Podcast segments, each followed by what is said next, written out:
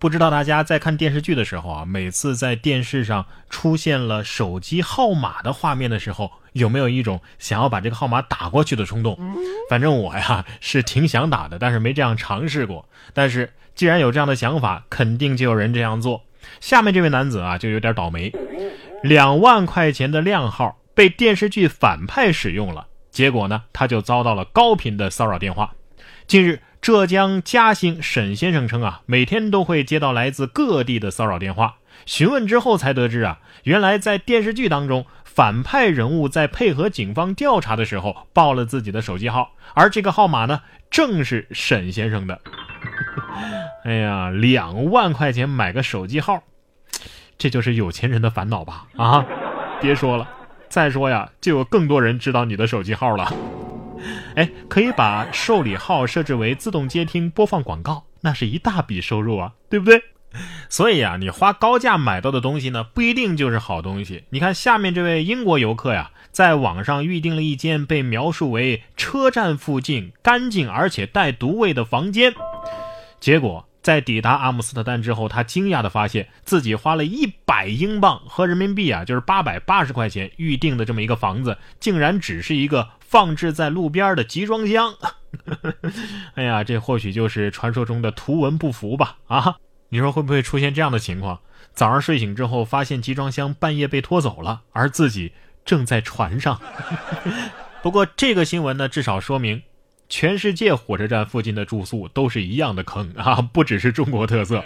建议卖家呀，下次再推销这样的集装箱房屋的时候，直接把名字改成“集装箱特色民宿”，舒适透气，百变风格，内容丰富，款式多选，人家还会觉得你比较诚实。会挖掘产品的特色，会写广告词儿，这是一个优秀的产品经理的素质啊。当然了，更重要的还是要提升产品的体验。最近啊，优步呢就为乘客端推出了一项新功能啊，他们可以在叫车之后啊选择安静模式。只要你选择了安静模式，在你乘车的过程当中啊，司机全程都不会跟你说话聊天儿 这是社恐刚需呀啊，我很需要，滴滴赶紧学一下吧啊！不过我觉得比打车更需要这个安静模式的是理发店，屈臣氏也需要。当然了，不排除有的乘客呢也需要跟司机聊天所以呢。也应该加一个本地百事通模式啊，加钱的那种，感觉像什么网约车呀、快递呀这些新兴的服务模式啊，确实给我们的生活带来了很多的改变。不过对于我来说呢，使用频率最高的还是叫外卖。看了下面这条新闻之后啊，我总算是找到了我喜欢订外卖的历史原因了。《清明上河图》暗藏细节，原来宋朝啊就有了打包外卖。宋朝都市的小白领、小商人啊，跟今日的城市白领一样，都不习惯在家里做饭，而是下馆子或者是叫外卖。没错，宋朝的开封食店啊，已经开始提供当时被称作是“逐食施行所换”的快餐叫餐服务了。《清明上河图》就画了一个不知正在往谁家送外卖的饭店伙计。哎呀，从前车马很慢，所以差评肯定很多吧？啊，不知道那个时候的外卖小哥是不是会轻功啊？哎，可是那时候没有电话，是怎么下单的呢？飞鸽传书吗？飞鸽能不能传书我不知道啊。但是下面这群鸭子过马路倒是挺有意思。有爱啊，实拍几名壮汉护送鸭子一家过马路。近日，在莫斯科街头发生了暖心的一幕，是几名壮汉看到有鸭子一家在过马路，于是呢下车全程护送，帮助他们一家通过层层阻碍到达了河边。在河边呢，鸭子妈妈率先跳入河中，几只鸭宝宝啊，开始呢还有点害怕，但是随后呢就连滚带爬的纷纷跳入河中，这才是真正的压马路啊啊！确定这些鸭子不是被这些大汉吓得屁滚尿流吗？啊，哎，问题来了，这些鸭子跳下去了，又怎么上来呢？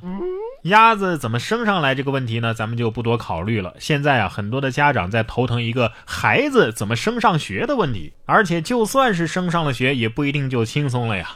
幼儿园升小学的痛，小朋友哭得梨花带雨，我不能像以前一样快乐了。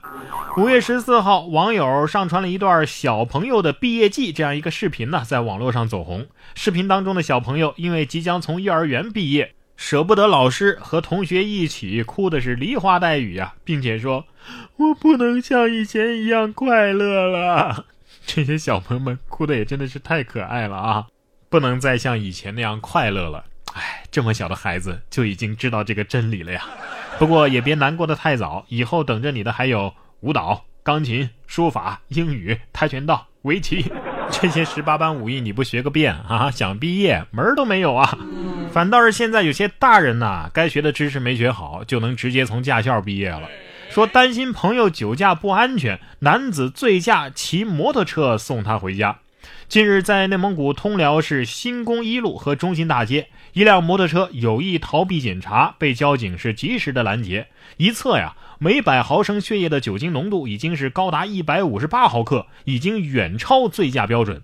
令人啼笑皆非的是，这位摩托车驾驶员担心朋友酒后驾车不安全，才不顾自己也喝得醉醉醺醺的，亲自驾驶摩托车送朋友。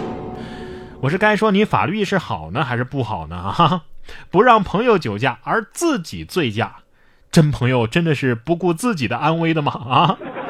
确认过眼神，友谊和智商双重的感人呐！这下好好回驾校回回炉吧。下面这几位成年人也是在奋笔疾书，不知道在学什么啊？放大招，三个小伙子因房租打架，警察罚打架者抄十遍打架的后果。五月十五号，重庆渝北三名合租的小伙子因为房租问题啊拉扯了起来。呃，渝北民警赶到现场之后，将三个人带回了派出所，并且呢，将一块印有打架后果的普法宣传牌放到了旁边，让他们每个人抄十遍。于是呢，三个人蹲在一旁，规规矩矩地抄写了起来。下次啊，如果再有下次，不但要抄，还要会默写出来，看你们还敢不敢？看这个新闻的照片啊，还真像那个小时候没写完作业，放学之后被老师留下的样子。这警察厉害了呀！这犯罪的呀、违法的呀、啊做贼的呀，就更心虚了。你看下面这位无证驾驶被抓，交警还没问他，他就把自己做过的坏事全都给招了。三月二十二号，湖北高速交警查获了一名无证驾驶的男子。该男子啊，请求交警通融未果，以打电话为幌子，是撒腿就跑啊。交警将其擒获之后，刚问了一句：“你跑什么跑？”该男子呢，便忍不住打开了话匣子：“嗯，我我我无证驾驶四五年了，我我那个车还是黑车，我我吃海洛因很多年了，呃，冰毒我也吃过呀。”最终，警方依法对其多项违法行为合并处罚罚款两千两百块，行政拘留十二天，强制隔离戒毒两年。哎呀，这是一个对监狱无限向往的悔过之人呐，所以这应该算是自首吧？啊，这个故事深刻的告诉我们，不做亏心事儿，不怕鬼敲门。所以咱们平时啊，千万别做什么亏心事儿，否则的话，就会像他这样，天天的提心。吊蛋喽。